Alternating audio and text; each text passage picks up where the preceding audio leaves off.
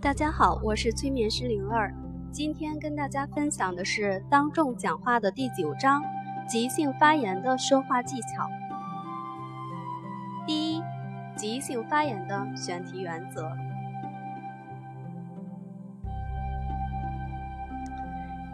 即席讲话往往要求在较短的时间内选择一个合适的话题，话题恰当，即席讲话便成功了一半。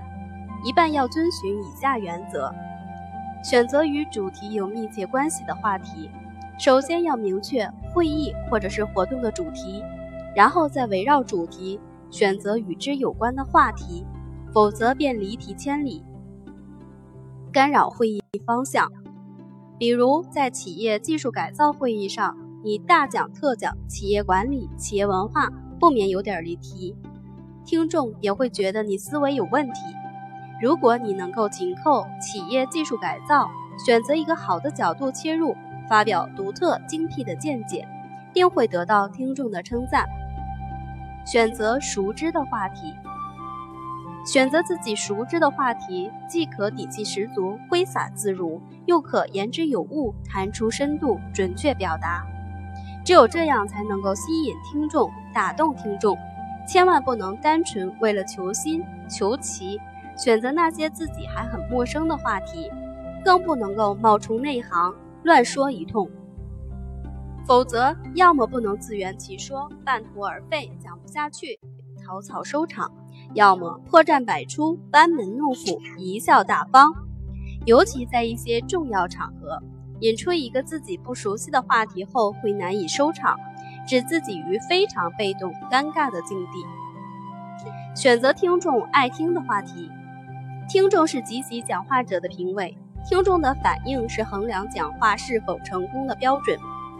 因此，选择话题首先要考虑听众是否关心，是否愿意听。如果听众对此不感兴趣，你再怎么津津乐道，也是在自我陶醉，浪费口舌。即席讲话要尽量选择那些与听众关系密切、听众熟悉、有一定新意。能能够给人以启发的内容作为话题，听众爱听的话题也并非奇闻异事或深奥的哲理。选择有独到之处的话题，每人都喜欢听新颖独特的话题。如果老生常谈，把众所周知的事情、放之四海而皆准的道理，喋喋不休地讲个没完，听众会感到厌烦。因此，要在仔细观察现场、体会气氛、知己知彼的基础上，确定一个独到的话题。切忌重复别人说过的话题。做到这一点，关键是转换角度，提高层次，另辟蹊径。要从思想上站在圈外，纵观全局，三思而行。若先说，就要出奇制胜，先声夺人；若后讲，也要后发制人。道别人之未到，方显独到，高人一筹。至于先说还是后说，要根据现场而定。总之，要选择有独到之处的话题，必须选好角度，瞅准时机。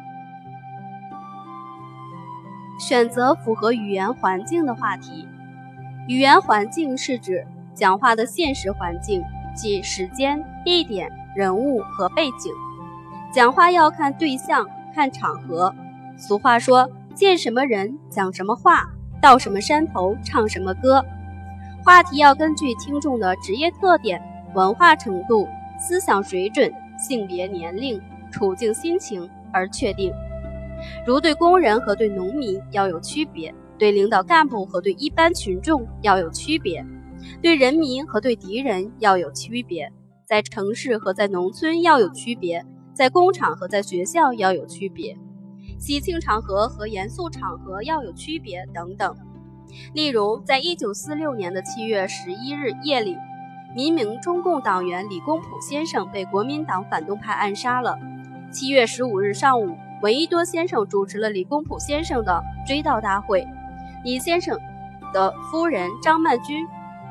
首先讲述了李公朴先生遇难经过，控诉了国民党反动派的卑劣罪行，一千多听众愤然泪下，这时，一小撮混进会场的特务分子却有说有笑，甚至无理取闹，极为猖狂。闻一多先生本来没有发表讲话，但见此情景，无法抑制心头心头愤怒，于是拍案而起，痛斥特务的无耻和反动派的罪行。他当时选择了这样的一个话题：这几天大家晓得，在昆明出现了历史上最卑劣、最无耻的事情。李先生究竟犯了什么罪，竟遭此毒手？他只不过用笔写写文章，用嘴说说话，而他所写的、所说的，都无非是一个没有失掉良心的中国人的话。大家都有一支笔，有一张嘴，有什么理由拿出来讲啊？有事实拿出来啊？为什么要打要杀，而且又不敢光明正大的来杀，而偷偷摸摸的来杀？这成什么话？闻一多先生在愤怒至极的情况下选择了这个话题，深刻揭露了特务们的无耻嘴脸和反动派的罪行，非常符合当时的语言环境。